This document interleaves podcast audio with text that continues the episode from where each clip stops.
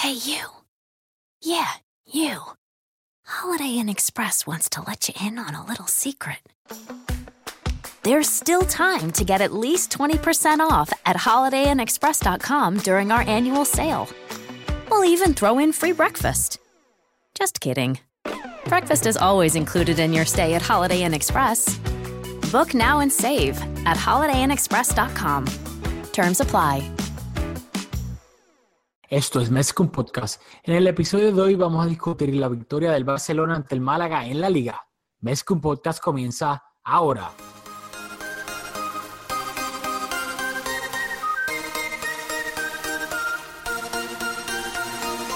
Kevin Roland, contigo empezó todo. Som el millor club del món, diguin el que diguin. Barça Catalunya! Apreteu els cinturons, que ens ho passarem bé. Yo soy Rafael Lamoy junto a Julio Borras y esto es Mezcum Podcast, espacio dedicado totalmente a discutir la actualidad del Fútbol Club Barcelona. Dímelo, Julio. Dímelo, Rafa. ¿Qué está pasando? está pasando aquí ya? Yo sé que esto, esto solamente ustedes lo van a escuchar en audio. Obviamente, valga la redundancia, de que otra manera lo iban a escuchar si no es por audio. Pero ahora mismo, pues obviamente, Julio y yo nos estamos viendo y hace frío, mano. No te voy a mentir, ya está, ya está empezando de nuevo el invierno y poco a poco hace frío, así que me Claro gusta el frío, pero sé que, que ya mismo voy a estar apestado del frío. Para los que les gusta el baloncesto y saben de Judy Mellow, ahora mismo tenemos a Judy Rafa, así que me imagino que va a destrozar este podcast. Eh, obviamente, no me queda ahí otra. Este, nada, le queremos dar la bienvenida a otro episodio de Mezcum Podcast y recordarles que Mezcum Podcast es auspiciado por Conito para la Bodeguita en San Juan, Guaynabo, Puerto Rico, la avenida San Patricio. Recuerden que ahí pueden ver todos los partidos de fútbol que deseen, tomarse una cervecita fría o comer la, bueno, la pizza de cono que deseen. Obviamente no se lo recalca- recalcamos que pues lamentablemente sí, Puerto Rico está pasando por una situación difícil después del huracán María, así que pueden ir a Conitos a despejar un poco la mente, ahí hay planta eléctrica, hay comida, hay bebida, así que pueden ir para allá para pasar un buen rato en Conitos Baila Bodeguita en Guaynabo, Puerto Rico. Creo que al principio dije un disparate, creo que dije San Juan, Guaynabo, Puerto Rico. Así que disculpen, en Guaynabo, Puerto Rico, Conitos Baila Bodeguita. Así que ya podemos empezar. Mis padres comen ahí casi todos los días, así que ahora mismo están haciendo, encontrar lugares de comida abiertos es un poco difícil, están haciendo casi un servicio público ahí alimentando a la gente. Exactamente. Así que, pues ya dicho eso, vamos a analizar ahora la victoria del Barcelona 2-0 ante el Málaga, la jornada número 9 de la liga. El partido fue en el Camp Nou en Barcelona y el Barcelona salió de la siguiente manera, con el 4-3-3 asimétrico de nuevo. Marc André Ter Stegen en la portería, defensa de cuatro, Lucas Dean por la de lateral izquierdo, Samuel Umtiti y Javier Macherano pareja de centrales, Sergi Roberto lateral derecho, mediocampo, el mediocampo de siempre de Gala, Sergio Busquets de medio centro, de interiores Iniesta y Rakitic, y arriba eh, Gerardo Deulofeu por la banda derecha, Messi por el medio y Luis Suárez pues, también por el medio en ese 4-3-3 asimétrico. En el banco estaba, en el banquillo estaban Nelson Semedo, Paulinho, Paco Alcácer, Denis Suárez, André Gómez, Gerard Piqué y Jasper Silesen. Bueno, te faltó Pablo González Fuertes, que fue el responsable de nuestro primer gol. Bueno, El- fue. Ok, ok, ok, vamos a hablar claro. Responsable, entre comillas. El Barcelona abrió el marcador bastante temprano en el partido. En el minuto 2 fue Gerard Deulofeu. Pero ocurrió por eso. Es que Julio está mencionando al árbitro. By the way, el que Julio mencionó es el árbitro del partido. ¿Qué pasa? El Barcelona en una jugada colectiva, pues Lucas Dean llegó a la, a la línea de fondo y centró el balón. ¿Qué pasa? El balón había pasado completamente de la línea, por ende se supone que fuese saque de meta a favor del Málaga. El árbitro ni el liniero, absolutamente nadie, vio que el balón había cruzado la línea completo, así que el centro de Dean fue válido y Gerard Deulofeu llegó y remató frente a portería y así el Barcelona empezó ganando el partido 1-0 gracias a ese error eh, arbitral del primer árbitro Pablo González y el Barcelona se adelantaba 1-0. Algo que me quieras comentar del gol además de eso, porque me quiero ir en un rant este, aquí rapidito, así que... Bueno, pues antes de que lo tires, no, lamentable, el Málaga estaba haciendo un partido bastante serio hasta ese momento y siempre quieres ganar de una manera positiva y el árbitro le negó la posibilidad al Málaga de, quizás llegar a la segunda mitad con juego empate, eso cambia las cosas. Sin embargo, esta vez nos tocó a nosotros tomar provecho de un error del equipo arbitral y pues un poco lamentable por el Málaga. Sin embargo, Biendi en esa jugada no se rindió, siguió la jugada hasta el final, bastante profundo. Bueno, lo que quería comentar. Como ustedes saben, yo tengo un beef con el periódico Marca el periódico que se hace llamar el periódico de todas las aficiones, cuando más mentira o cuando no puede ser, porque básicamente son un panfleto del Real Madrid. A mí no me molesta que tú seas un periódico y claramente tengas una línea editorial a favor de un equipo, pero no te vendas entonces como un periódico imparcial. Mundo Deportivo y Sport no son periódicos imparciales y ellos no se venden como periódicos imparciales, son periódicos a favor del Barcelona. De la misma manera que las lo es con el Madrid. ¿Qué pasa? Si tú eres culé, pues vas a recordar que la pasada temporada hubo bastante controversia cuando el Barcelona jugó contra el Real Betis en Liga, en el Benito Villamarín. El partido se acabó 1-1 y el Barcelona pues perdió dos puntos por el empate. En ese partido le, le anularon un gol completamente legal al Barcelona que entró, o sea, por más de tres pies, entró completamente y el árbitro no lo dio. Dijo que supuestamente no había entrado. ¿Qué pasa? La portada de marca después de ese partido perjudicaron al Barcelona, lo pusieron en una esquinita de la portada, como si no hubiese pasado nada.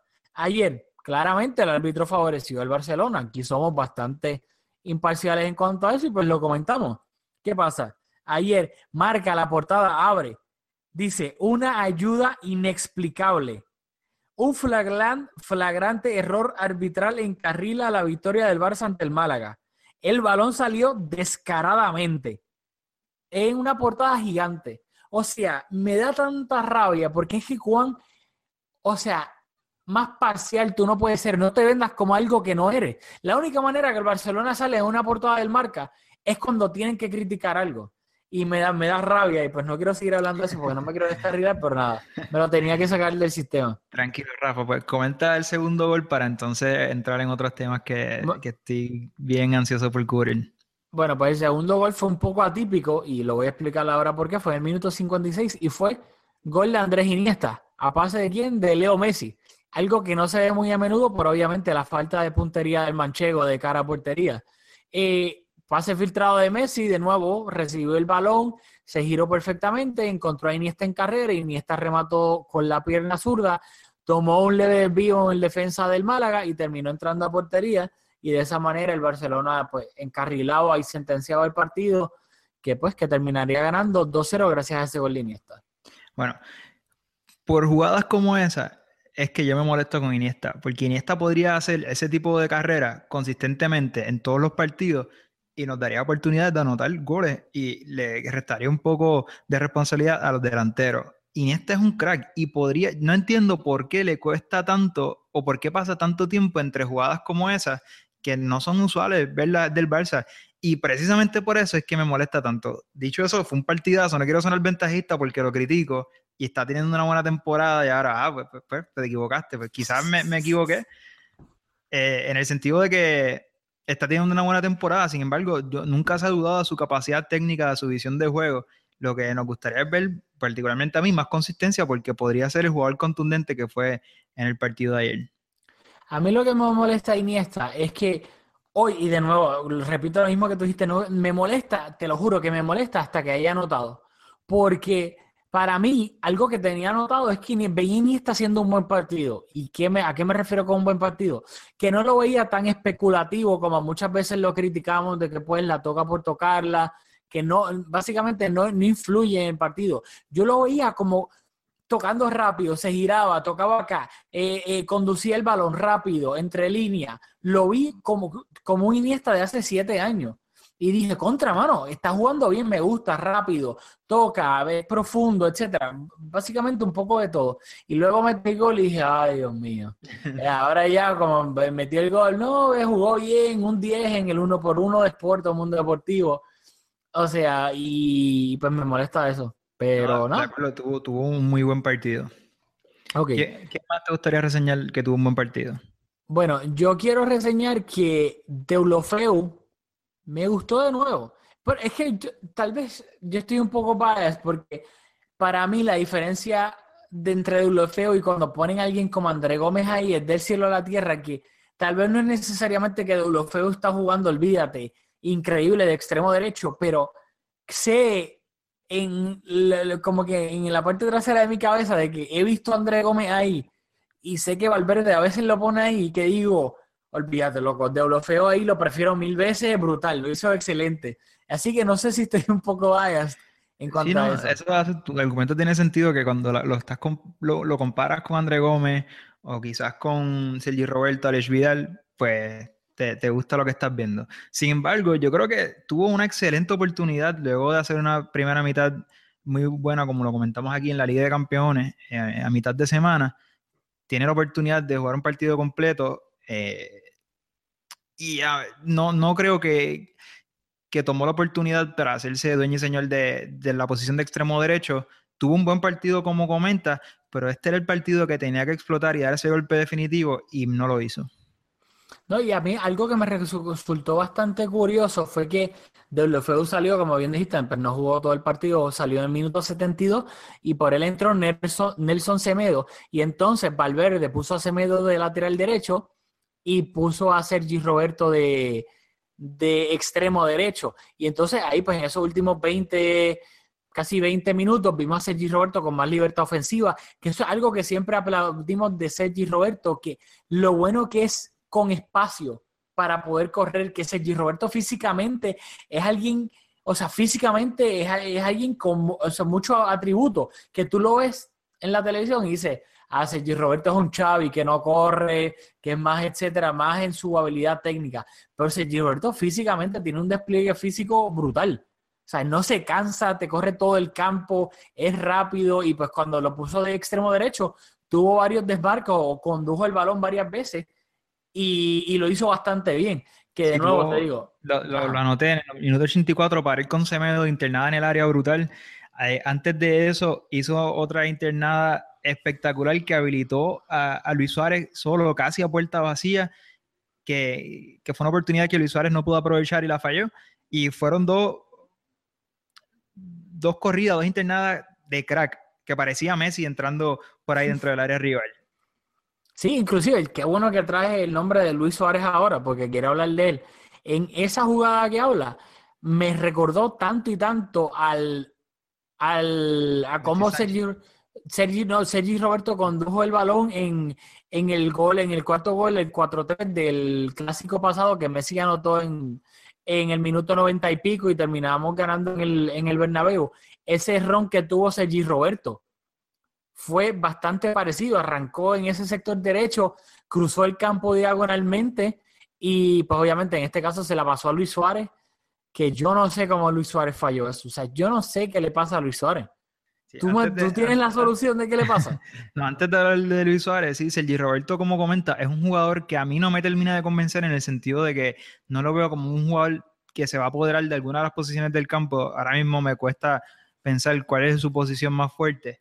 Sin embargo, es un jugador súper contundente. Siempre que se le da oportunidad, crea jugadas de peligro, eh, asiste goles.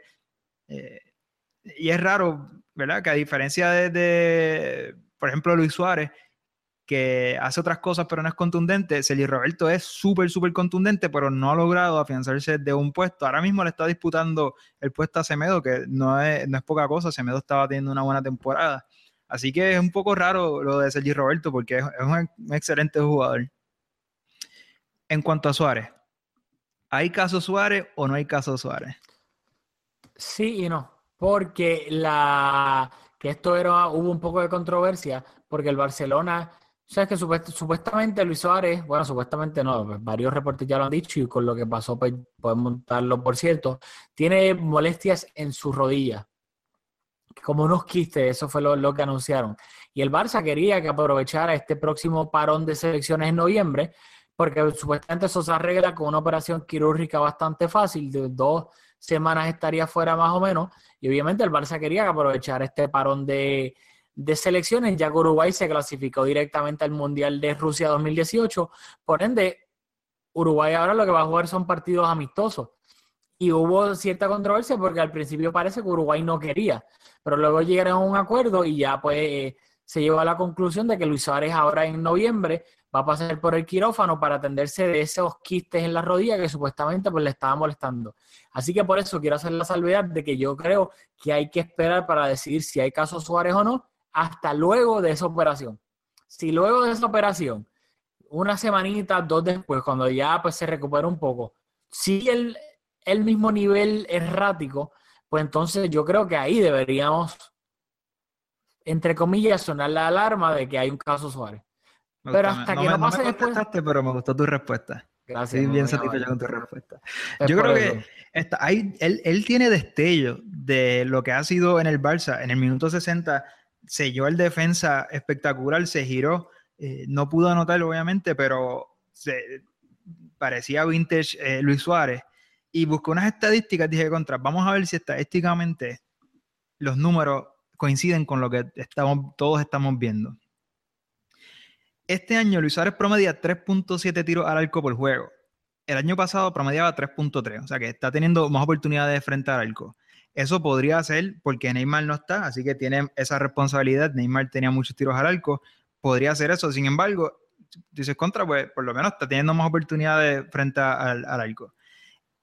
En cuanto a dribleo, el año pasado promediaba un dribleo por juego, este año está promediando 1.5, que es una diferencia notable.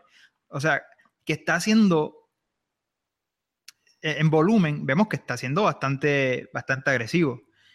La diferencia grande está en que el año pasado promedió eh, .85 goles por partido, este año está promediando .50, que ahí, ¿verdad? Se ve una diferencia, no está siendo efectivo frente a la portería, sin embargo, eh, viendo los números de, su agresividad y de, que lo está tratando, eh, a me da la esperanza de que puede afinar y convertir esos intentos en goles. Así que yo todavía no le voy a dar el, sí al caso Suárez. Bueno, pues ya tenemos ahí. Está pendiente, está pendiente el caso Luis Suárez. Así que no terminó todo el partido. Luis Suárez lo sustituyeron en el minuto 83. Entró Paquito Alcácer, que ve minutos desde por primera vez desde hace no sé cuánto. Lamentablemente. Ahora, antes, antes de comenzar con las sustituciones, eh, quiero hacer un comentario sobre Paulinho también. Eh, qué feo, o sea, igual que lo estoy un poco defendiendo, que está errático, qué feo la actitud que, que asumió cuando lo sustituyeron. esas son las cosas que a mí, esos detallitos que me molestan. Pues honestamente no me fijé, este, ni me di cuenta, así que voy a tener que buscarlo. Porque no, por eso era que te quería hablar de los Suárez, pero qué bueno que me, me habla sobre esto, como que actitud cuando cambian a alguien. Este, espérate, ¿de quién tú hablas? ¿Cambiaron a quién? A Suárez. Ah, ok, ok, ok. Por eso yo, estaba confundido porque dije, espérate, Paulinho no lo cambiaron, Paulinho entró por Busquets. Por, eso, sino que antes de hablar de los cambios. Exacto, eso era, por eso era que quería hablar del cambio de Luis Suárez, porque no me gustó la actitud. Lo vi como, y eso que no se tiró un, tantrum como Messi o, Neymar cuando los cambiaban, o Suárez antes se lo ha tirado. y yo pensé que iba a tirar alguna botella darle algún cantazo a alguna silla, pero se vio como serio, como que le pasó por el lado a Valverde, ahí, a Valverde todo serio. No me gustó. le, hizo saber a Valverde que no estaba contento con la decisión. Valverde demostró personalidad sacando un jugador con tanta jerarquía. Eh, pero usualmente termina los partidos. Yo favorezco a Valverde, no le está, hay veces que hay que darle oportunidades, Luis Suárez disputa todos los partidos, así que si no está siendo efectivo frente a la portería, pues, quizás en algunos otros partidos hay que darle un toquecito y, sacarlo del campo. No, sin duda alguna, y Luis Suárez, ¿sabes? la temporada es demasiado larga. O sea, tienes a Paco Alcácer ahí que, pues, yo creo que hay expediente Paco, eso sí. Cuando, o lamentablemente en este podcast todavía no tenemos este, los los resources para tener un, un researcher aquí todo el tiempo, pero así que no tengo los números exactos de eso. Pero Paco, varios partidos ha estado fuera de la convocatoria y los que ha entrado ni siquiera ha jugado. Así que un partido en el Camp Nou de liga contra un rival, un rival bastante menor, yo soy partidario siempre cuando juegue Messi, obviamente, de por qué no, que, por qué no pueda jugar Paquito. Dale minutos, o sea, descansas a Suárez, que claramente es un jugador que cada partido juega al 300%, o sea, tiene molestia en la rodilla, loco, dale, dale oportunidad a Paco, o sea, no entiendo en verdad a veces. Pues aquí todavía no tenemos, no tenemos los recursos para pagarle un pasante, pero tenemos los recursos para buscarlo nosotros. Lleva 122 minutos en liga Alcácer luego de este, luego de este partido. Pues, o sea, mira para allá. Muchas gracias, Julio, por buscar eso. Pero, ¿sabes? Yo pienso que ¿sabes? Paco puede jugar mucho más de eso para, especialmente estos comienzos de temporada, que puede, entre comillas, rotar un poco cuando los partidos ya estén sentenciados partidos en el Camp Nou, porque sabes que de enero en adelante es bien poco el descanso que se le suele dar a, los, a las estrellas de los equipos por lo general. Yo, también, yo soy Team Paco. Eh, a Paco Alcácer hay que darle la oportunidad que se le está dando a André Gómez, la oportunidad que se le está dando a Dulofeu, que son jugadores que no pueden quejarse de que no tuvieron las condiciones para triunfar en el Barça. Y hay que ser justo con él, un poquito paciente. Se, por él se invirtió y hay que esperar. Yo tengo la esperanza de que si juega en su posición natural pueda hacerlo bien. Muy bien. Pero, Paulinho. Minuto 89 hizo un control que se giró y disparó raso que la tapó el arquero. Y digo, Paulinho, cada vez que entra es tan contundente. Él hace todo lo que tú quieres de un, de un sub. Eh, se está convirtiendo en nuestro super sub. Siempre que entra tiene impacto. Y eso es todo lo que tú le puedes pedir a un jugador que, que se incorpora eh, ¿verdad? que entra de cambio, así que yo estoy súper contento con lo que está haciendo Paulinho hasta ahora. Es que eh, iba a eso, a eso, exactamente a eso, pero desde otro punto de vista de que es bueno y es malo a la vez. Paulinho vive en el área. O sea, te, te lo juro que si, si, si, hay que sacar a Suárez, hasta prefiero poner a Paulinho antes que a Paquito en, de nueve. O sea, Paulinho vive en el área es increíble. Tal vez si tú lo estás mirando de que quieres un mediocampista más, pues lo ves desde un punto lado malo. Pero Paulinho llega y crea peligro siempre. Ese control fue de delantero centro puro y el remate. Hubo una toma de un, una toma, un replay desde atrás que se vio cómo le pegó al balón, el efecto que le metió, que fue un paradón del portero del Málaga. Que vaya, güey, qué bueno, o sea, qué bueno que ya el Málaga no tiene a Kameni Qué felicidad. Si, si, probablemente si Camini hubiese jugado, este partido acababa 0-0 o 1-1. O sea, gracias a Dios que se fue Camini del Málaga. Santo Dios. Este, that being said, eh, me encanta Paulinho el peligro que crea cuando llega. ¿Sabes? No sé si eso es bueno en, the grand scheme of things. En, cuestión esa de que si es bueno o si es malo, yo creo que en el peor de los casos lo que nos da es una dimensión que en otras temporadas no hemos tenido, nos da una variante táctica donde tú incorporas un mediocampista, pero tiene tanta llegada que casi es como sumar un delantero. Así que eso nos da, nos da una variante interesante. Bueno. Hablando de planteamientos tácticos, quiero hablar de Busquets, que esta temporada o sea, está jugando lo que es Messi, Busquets y un Titi esta temporada. O sea, están, están los tres están en un estado de forma espectacular. Y he visto a Busquets con mucha más libertad que en temporadas anteriores, o sea, mucha, mucha más libertad que la que tenía con Guardiola. Y, y creo que su buen estado de forma coincide con la llegada de Valverde. La temporada pasada tuvo, fue un poco más irregular.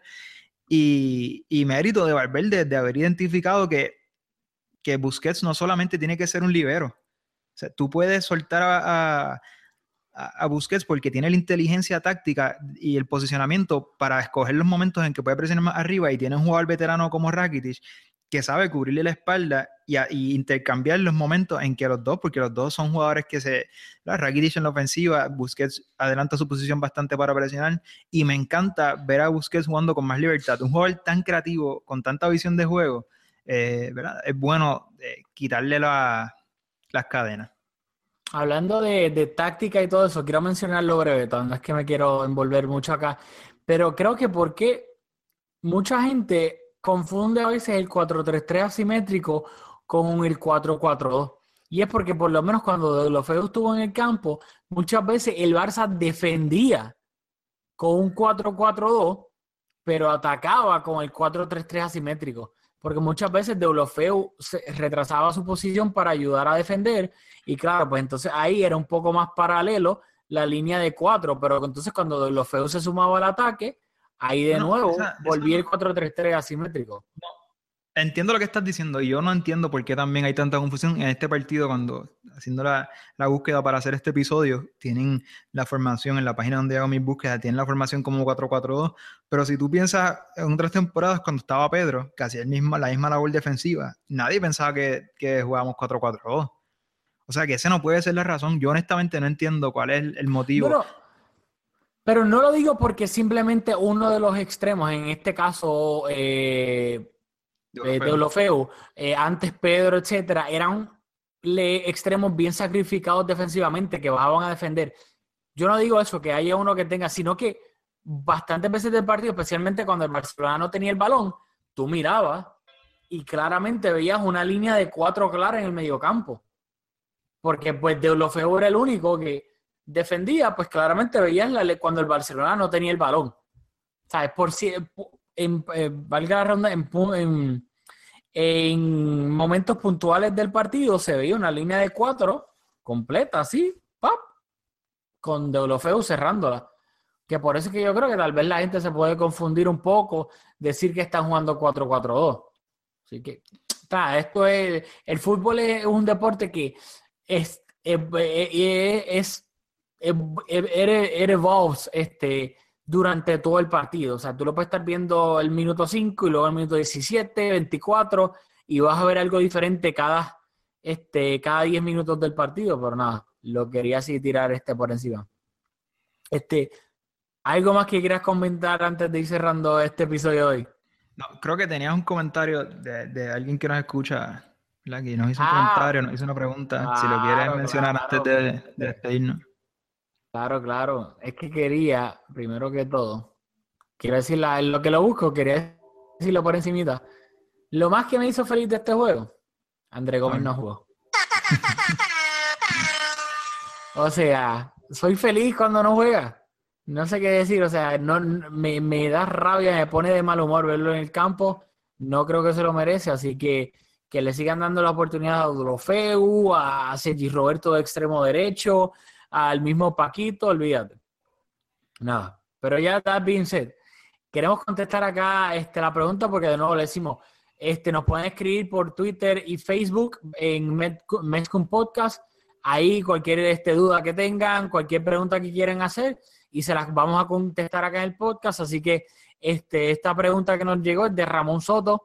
Nos escucha todo el tiempo, le da o sea, nos ayuda a promocionar Mezcum Podcast, así que un saludito a Ramón Soto. Y este nos quería preguntar que si nosotros considerábamos que el central colombiano del Palmeiras, Jerry Mina, eh, sería perfecto para el momento que vive el Barcelona. Y para él, él dice que según él sí estaría perfecto. Y más cuando se supuestamente está casi fichado y llegaría en enero, según pues los rumores de la prensa catalana, si es que le quieres creer a esos rumores. Te doy, te doy la palabra para yo después terminarlo. Bueno, si la pregunta es si creo que tiene las capacidades para, para ser central en, el Barcelona, yo la realidad es que no te puedo dar una, una respuesta muy informada porque no, no lo he visto lo suficiente como para, para decirlo. Sin embargo, si confiamos en los scouts de, del Barça que ficharon un Titi y acertaron, si me parece conveniente incorporar a un central joven en enero, en esta, dentro del contexto de esta temporada, pues yo tengo que decir que sí. Aquí lo hablamos cuando se pensó que iba a venir el central de, la Real Sociedad, eh, Íñigo, Íñigo. y avalamos esa, esa, decisión que no terminó llegando. Así que, sin duda, traer un central, en, dado el estado de forma en que está Piqué, que estaba un poco un poco flojo, dado que el tercer central es Macherano, pues sin duda me parece que, y, más llegando en enero, donde vamos a tener partidos de Copa del Rey, donde se le puede dar la oportunidad a ver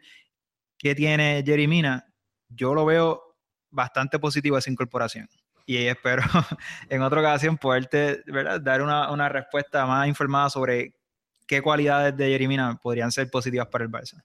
No, sin duda alguna. O sea, claramente aquí, a menos que tú seas fanático del Palmeiras, las probabilidades de que tú hayas visto más de dos partidos de Jerry Mina son muchos. Si alguien te dice que, olvídate, es un experto en Jerry Mina, es un embustero o una embustera.